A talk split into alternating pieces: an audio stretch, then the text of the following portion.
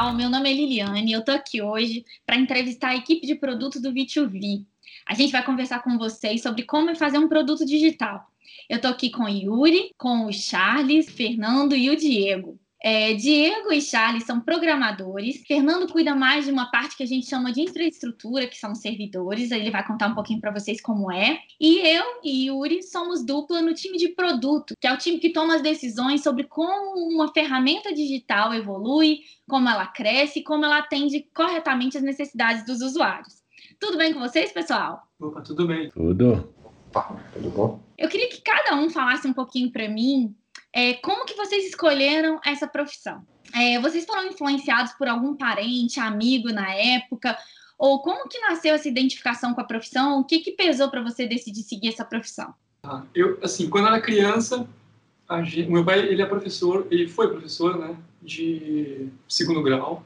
Quando eu era criança, a gente sempre queria um videogame, sempre.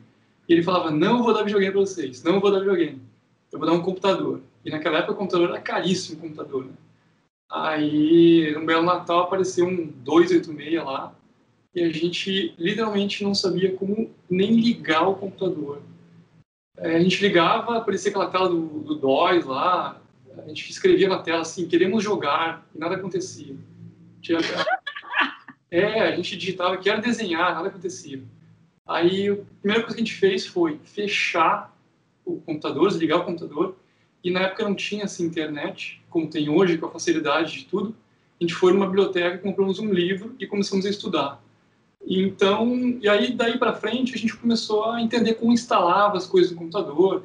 E finalmente chegamos onde a gente queria chegar, que era jogar, botar, botar lá o software para jogar. Hoje está tudo muito mais fácil, assim, tanto para jogar quanto para quanto para aprender. Então, é, assim, só, só tem que ter mesmo a vontade de, de, de querer aprender alguma coisa nova. Pelo menos, aí para a gente, a gente foi desenvolvendo isso ao longo do tempo, é, viu que as profissões ligadas a, a, desenvolvimento, programação, elas se dividiam em várias vertentes e, e aí a gente foi tomando interesse. E, e, e foi, a gente foi descobrindo que esse mercado de trabalho é um mercado que é muito abundante, tem muita tem muita empresa querendo, querendo desenvolvedores. E realmente, é, para você se dar bem nesse meio, você tem que saber programar, tem que saber desenvolver e saber o que você está fazendo. Porque senão é uma outra pessoa pode acabar tomando seu lugar. Mas é uma, é uma área com mais ofertas de trabalho do que, por exemplo, educação física, contabilidade. Assim, tem muito mais abundância ao, meu ver, hoje em dia. E é isso, eu, eu comecei a desenvolver dessa forma. Queria um videogame e me deram um computador. Maravilhosa história, Charles. Mais alguém quer contar a história de como começou a, a na programação? Opa, Diego, okay. tudo bom? É, então, meu, assim, a, a tecnologia né, veio aliada da música, né? Eu, eu sempre fui curioso feito de como as coisas eram feitas, né? Música, como que, que o pessoal tocava cada tipo de instrumento. Eu nunca quis ser perfeito em nada, mas eu queria saber o mecanismo de cada coisa. E eu via jogos, via filme de hackers invadindo, eu queria saber, cara, como que alguém faz isso, como que consegue, como que faz um jogo. Isso despertou muito meu meu interesse né, na infância. via as pessoas usando o computador, era raríssimo ter um computador em casa. É, ficava encantado, né, e não tive um computador na infância. E, e alguns amigos na escola tinham um computador e me ensinavam né, na época HTML, JavaScript, no papel, assim, ia anotando no papel, rascunhando como montar a página no papel, e não tinha como compilar, como rodar, era tudo mental, né, mas me ajudou muito, assim, a entender o que que era. E depois, quando eu tive, de fato, um computador, e aí comecei a estudar por conta própria, baixava apostila, ia, ia vendo alguns tutoriais de como fazer algumas coisas, sem, sem curso, sem nada. Fui mais pela curiosidade. Assim como música também. Sempre fui estudando por minha conta. E já tinha decidido, vou trabalhar com informática. Mas não sabia o que era um programador, não conhecia um. Não sabia que bicho é esse de programador, que raio é esse? É alguém? O que, que a pessoa faz? Como é que é o dia a dia? É, o cara tem que ser muito bom para programar, tem que ser um gênio da matemática. Eu não, não tinha, não conhecia ninguém era muito raro, né, você ter alguém assim na família, ou amigos. e fui trabalhar na área financeira, né? no meu primeiro emprego, nada a ver com informática, e assim que eu consegui entrar um pouco na parte administrativa desse, desse banco, eu comecei a criar automatizações no Excel. Começava a programar dentro do Excel, fazendo fórmulas, fazendo links, coisas automáticas para poder melhorar o nosso processo da, do próprio banco. E era o que hora que eu tinha na época, né? E eu vi que é isso que eu quero. Aí comecei a fazer um curso, né, com um curso técnico para de fato tentar ver as áreas que tinham informática e para onde que eu iria de fato. É, e decidi sair, pedir demissão, pra, né, larguei o emprego e fui, assim, perdi, eu troquei um salário, estava né, razoavelmente bom e fui fazer estágio. Né? Então, mas foi para a área para onde que eu, que eu me adaptei até hoje. Né? Então, comecei, continuei estudando, fui fazendo cursos, é, fazendo testes né, em casa, fazendo projetos à parte. E, e é isso, assim, é uma área que você, você tem que gostar, não é você ficar bom, muito bom em, em tudo ou numa coisa só. Você tem que gostar de aprender. Porque todo dia vai ter alguém que, que vai saber mais do que a gente, né? O mundo não para. Então, a, a, área de tecnologia é uma área que ela, você tem que ficar se reciclando, você não pode parar no tempo. Né? A tecnologia muda, isso é bom porque coisas que, eram, que ficam complicadas de se fazer, com o avanço da tecnologia, você é, consegue fazer mais fácil, mais rápido, né? fica mais, até às vezes mais divertido de se fazer numa, numa tecnologia moderna. E, e aqui no V2V, né, a gente, eu entrei tem, sei lá, mais de 10 anos, é, aqui também a gente passou por várias evoluções de linguagem, de migração de, de dados, de banco de dados, então é um, é um caminho que você trilha e, e, é dinâmico, todo dia muda, você tem que estar sempre estudando, se atualizando, vai estar pegando projetos novos com essas novas linguagens, então é, quem gosta, assim, é só ter foco né? focar numa, numa coisa, ver o que, que gosta e vai. Eu lembro de uma, uma coisa bem, foi bem assim, hoje eu vejo a importância disso. No primeiro curso, quando eu fiz, eu tinha aula de tudo. Era programação, é, arte, né, Photoshop, CorelDRAW na época, era com tudo. E eu me lembro exatamente como é que era. Eu ficava na aula de Photoshop estudando programação. E o professor chegou para mim, bateu no meu ombro e falou: Você está liberado da minha aula, não assiste minhas aulas, não. Vai, segue programação, que é, que é a tua praia. Então eu fui liberado das aulas de, de, de arte, de Photoshop, que não era muito minha praia. Então isso é muito bacana, um professor é, realmente olhar o aluno como, como um aluno mesmo, né? alguém que, cara, não é, não é para mim. Esse, esse, esse aluno é, é para outra coisa, ele tem, ele tem dom para outra coisa. Então eu, eu saí dessa, dessa aula, ele me passou todas as aulas dele, não fiz nada e foquei somente em, em programação. E estou aí até hoje, né? Não, a gente não para de estudar, mas é como o Charles falou também, é uma área tem muito mercado, não tem só programação, você tem análise de dados, banco de dados, servidores, infra, é, jogos, games está crescendo né, cada vez mais, então é uma área que dá para todo mundo, tem espaço e está faltando também. A gente vê as empresas com problemas, às vezes, de contratar né, é, mão de obra qualificada, porque não, ou as pessoas não estão acompanhando o mercado ou realmente falta gente, de fato. E é isso aí. Sensacional, Diego, é isso mesmo. O Diego tocou num ponto muito importante, que é o fato da, da nossa profissão exigir sempre estudo contínuo, né? E outro ponto muito legal que é o fato de existirem muitas vagas abertas. Agora, para um jovem que está imaginando talvez entrar nessa área, eu acho que uma coisa que a gente sempre se pergunta, eu me perguntei, né? Me perguntava muito isso quando jovem, é como é de fato o dia a dia de um programador. Me conta como é a rotina de vocês, o que faz um programador, como é o dia a dia de um programador.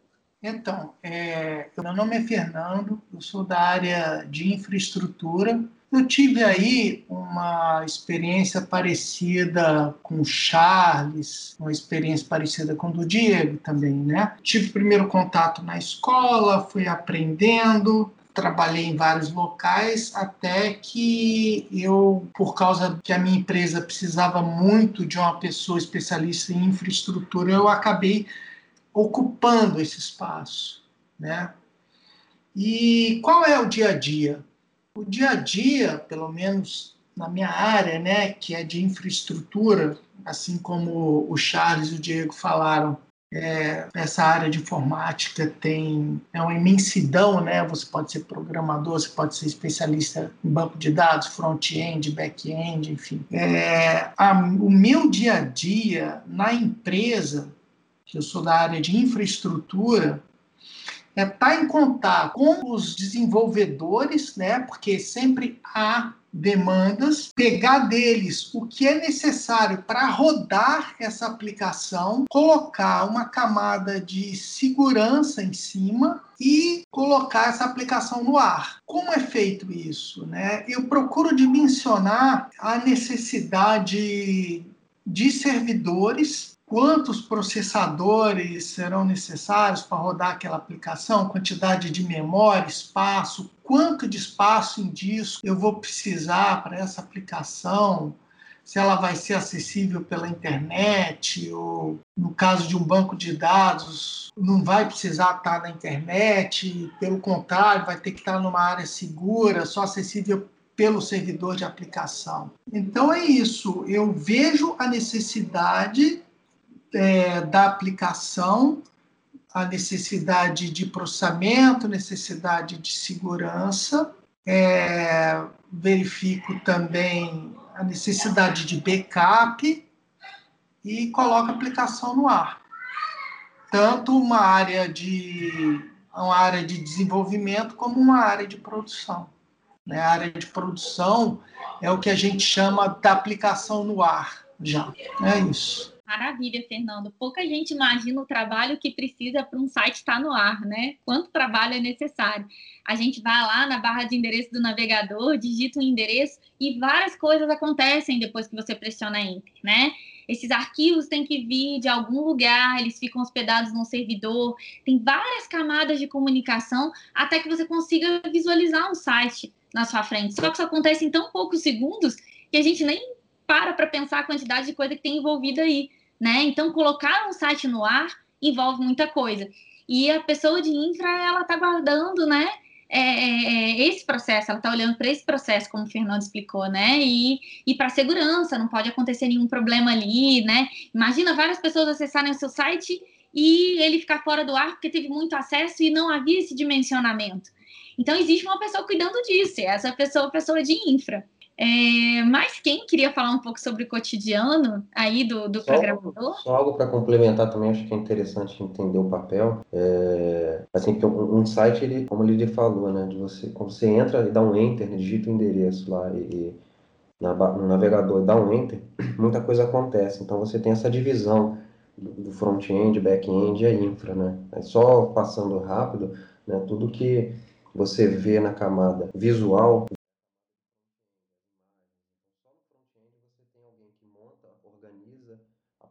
layout, como você vai ver, tamanho das fotos, as cores, a fonte, isso aí é, é o time de, de front-end, que é onde o Charles trabalha.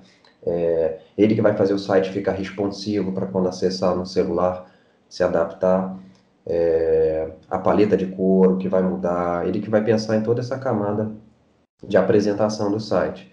E saindo dali, o front, ele, ele como está na, está na máquina do cliente, né, a gente não tem como salvar nada ali, guardar nada ali, tem que ser algo global. Então isso vai passa por um back-end, geralmente através de uma API, né, que é, aí é o time de back-end onde que eu, que eu trabalho. Então aqui a gente trabalha essa camada de segurança, a camada da lógica de, do fluxo do dado para o banco de dados, armazenar no banco de dados as imagens. Então você tem permissões, né, é, você tem essa camada do back-end dando suporte o tempo todo para o front.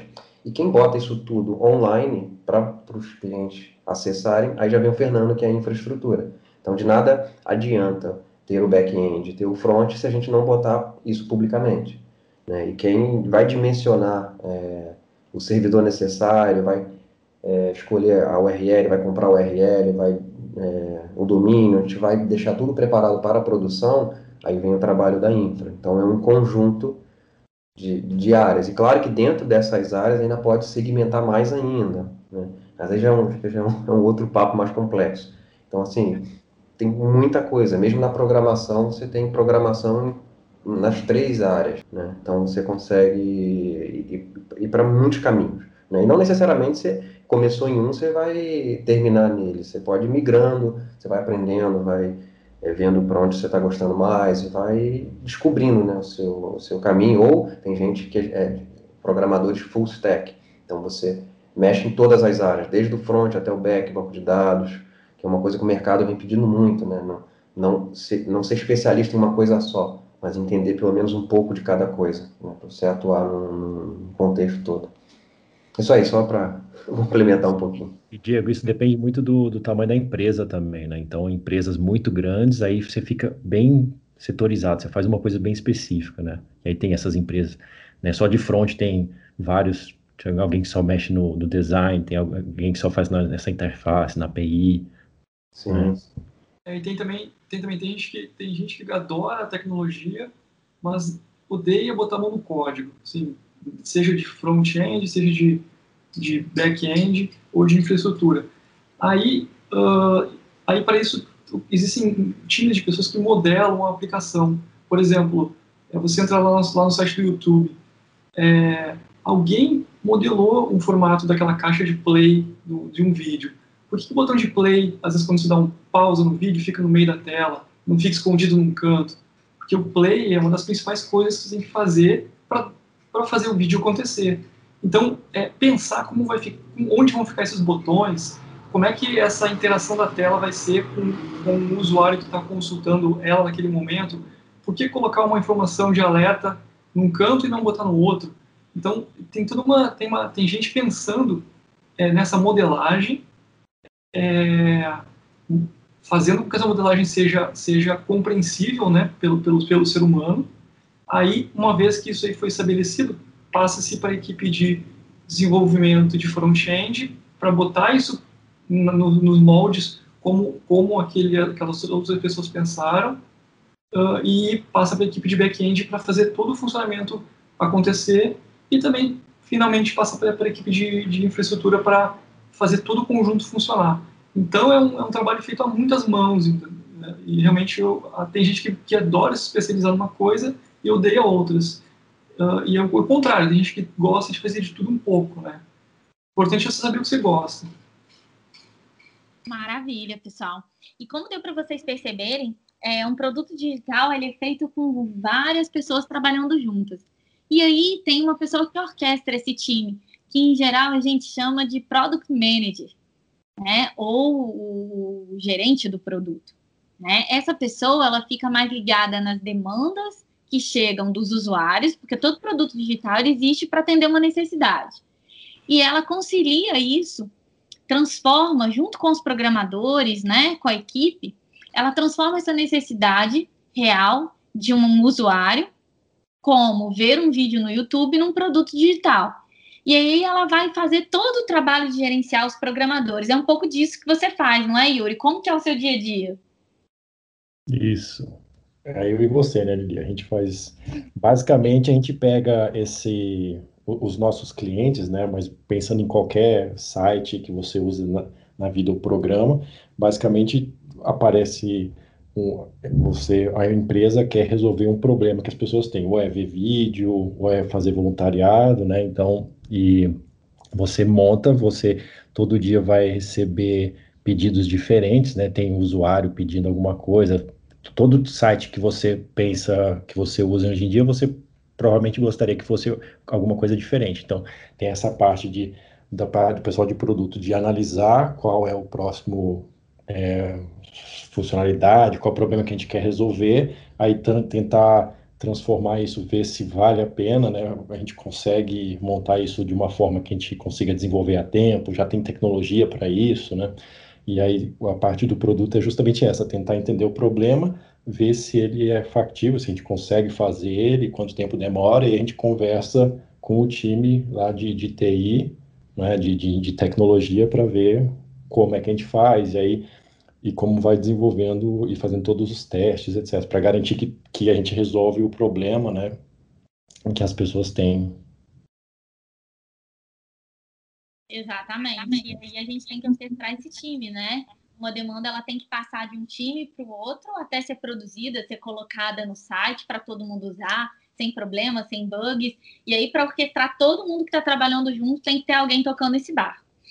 É, eu queria agora que, chegando aqui ao final da nossa conversa, cada um falasse um pouquinho sobre o que vocês acham que é fundamental para ser um profissional é, é, de produto ou um programador de sucesso, né? Um profissional de infra de sucesso. Queria que vocês falassem em pouquinhas palavras que características vocês acham que um profissional é, como vocês têm, têm que ter.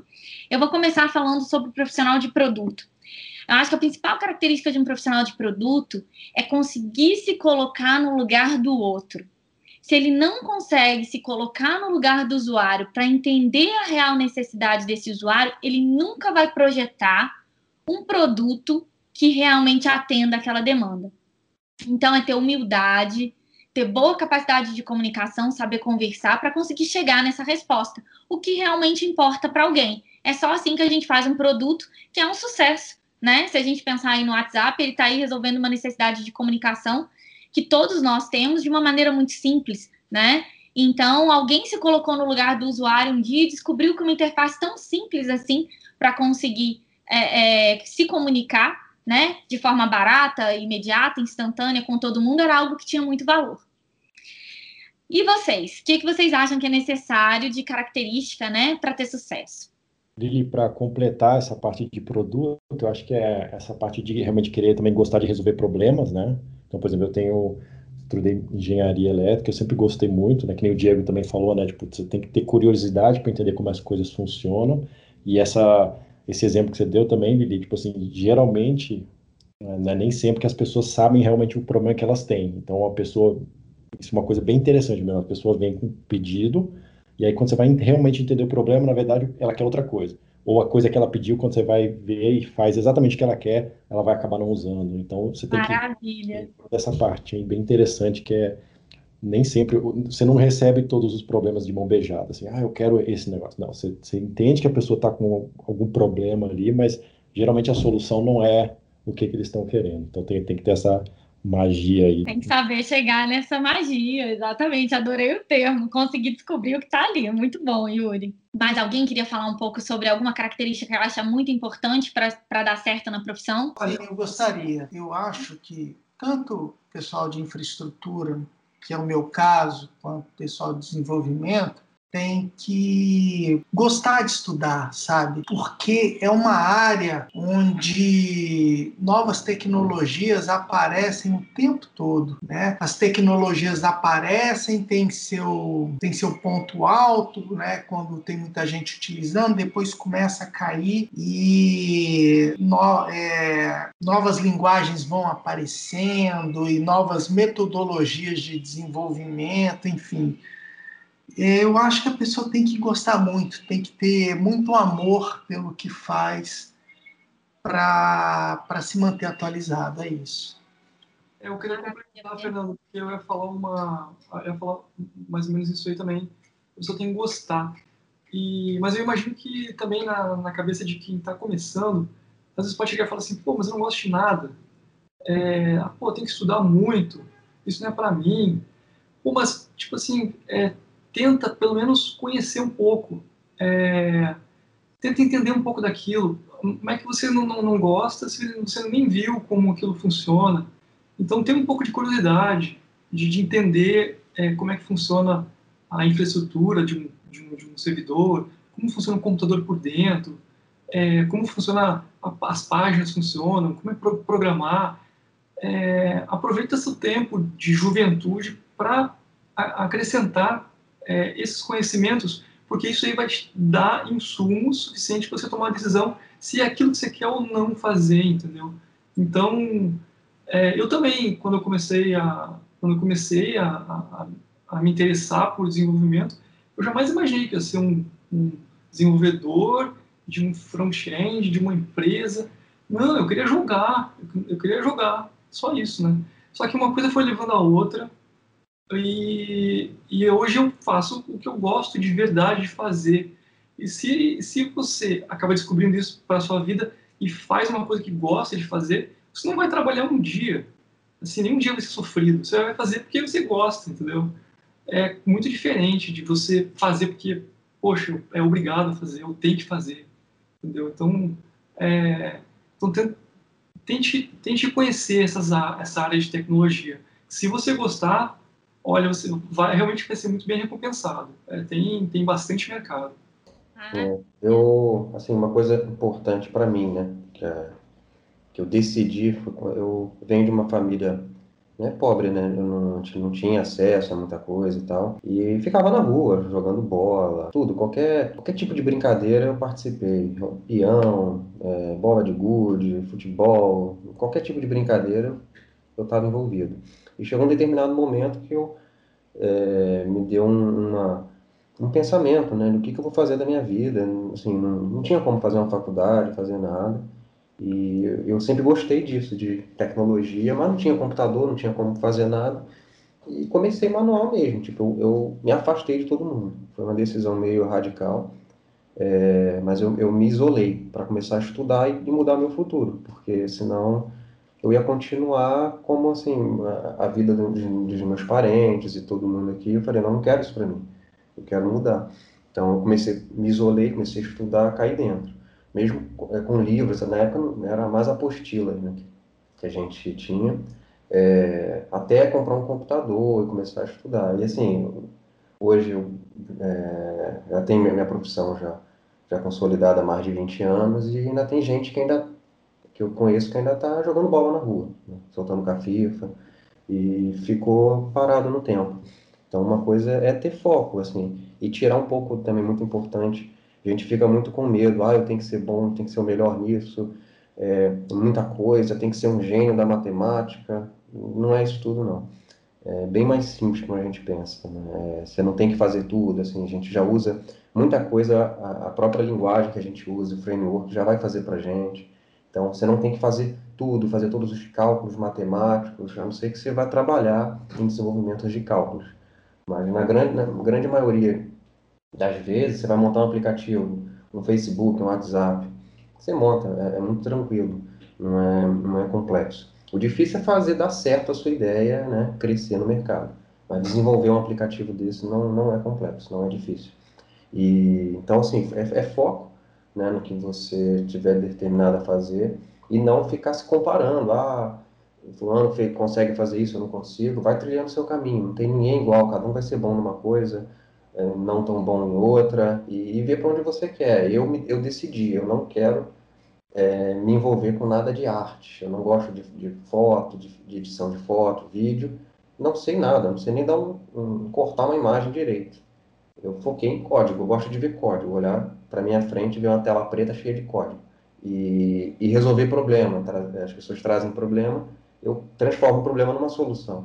Então, isso, assim, foi o que deu certo para mim, foi focar e não ficar me comparando, para não, não, ter esse problema de é impossível, de chegar ao impossível, ser o melhor, ah, tem que aprender tudo. Não, foca em alguma coisa, aprende alguma coisa, aprendeu, gostou, procura outra coisa para aprender e vai indo. O mercado vai te impulsionando depois, à medida que você começa a trabalhar, vão surgindo novas necessidades, novas demandas e você vai aprendendo né, coisas novas e daqui a pouco descobre uma área que nunca passou pela sua cabeça e você está tá, tá envolvido e gostou. Aí muda de área ou não, continua. Então é, é isso aí que eu acho que seriam algumas dicas né, que eu poderia dar.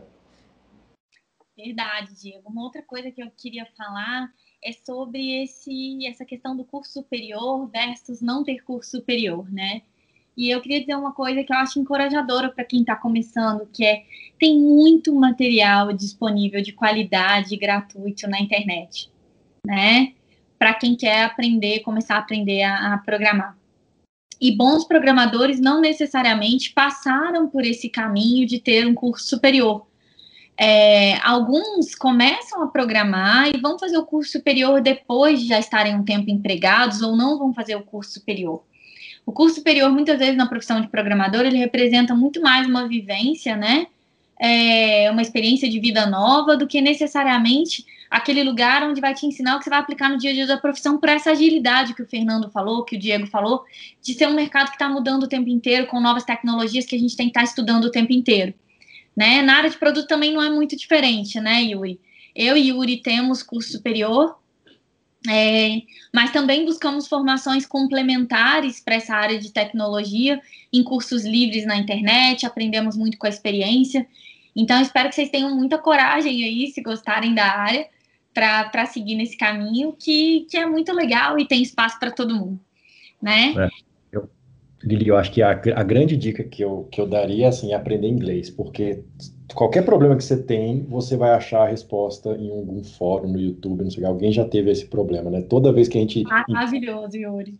Se você souber inglês, tudo bem que agora é, é, esses tradutores, Google Translate, estão até melhorando, mas se você souber inglês, sabe, saber uma pergunta, vai lá em algum fórum, pergunta, as pessoas respondem, sabe? Então, aprenda inglês que o resto vem de, de lambúrio. Maravilha. Agora a gente vai finalizar respondendo a pergunta do Ricardo, que perguntou para a gente é, dicas sobre como organizar os fluxos de dados na empresa dele, né? Ele tem um projeto com os amigos e ele ficou com essa dúvida: como eu faço para organizar de maneira bacana esses fluxos de informação da minha empresa? Então, Ricardo, o que a gente tem para te dizer é o seguinte: a gente conversou sobre a sua pergunta antes e a gente pensou o seguinte: realmente dá trabalho organizar todos os fluxos de informação da empresa, né? Mas existem várias ferramentas que podem te ajudar. Ao invés de você usar só o Excel que está instalado na sua máquina, uma ideia é você e os seus colegas deixar todos os arquivos organizados no Google Drive, para que todos possam acessar e colaborar. No Google Drive você pode criar arquivos de texto, planilha, apresentações, então fica tudo bem organizadinho, sabe? É, outra coisa que pode ajudar muito é um gerenciador de tarefas. É, o que é um gerenciador de tarefas? É basicamente um software onde você pode cadastrar uma tarefa para alguém fazer, colocar a data e o estado dessa tarefa se ela está aguardando para ser iniciada, se ela já está sendo feita ou se ela está pronta. A gente, por exemplo, aqui utiliza isso com, com os programadores. Para cada demanda que entra na nossa esteira, a gente tem lá um software que diz as tarefas que o Charles vai fazer, o Fernando vai fazer, ou o Diego vai, vai fazer nessa semana. É, o bacana disso é que todo, todo mundo na equipe pode acompanhar o que o outro está fazendo, todo mundo consegue se planejar melhor, sem perder os prazos, e você pode, inclusive, colocar um alerta de data nas tarefas para não esquecer. Uma ferramenta gratuita para isso é o Trello, e vale a pena conferir, viu? No YouTube você encontra vários vídeos ensinando a usar, mas basicamente você e seus colegas vão criar um usuário para cada um, vão definir os estados das tarefas, e a tarefa vai passando de um estado para outro numa tela que a gente chama de board. É bem legal. Então é isso, pessoal. Terminamos aqui a nossa conversa sobre é, como é o dia a dia de um time de produto. Espero que vocês tenham se inspirado com a nossa experiência e espero que vocês sejam muito felizes nas suas escolhas profissionais. Um abraço!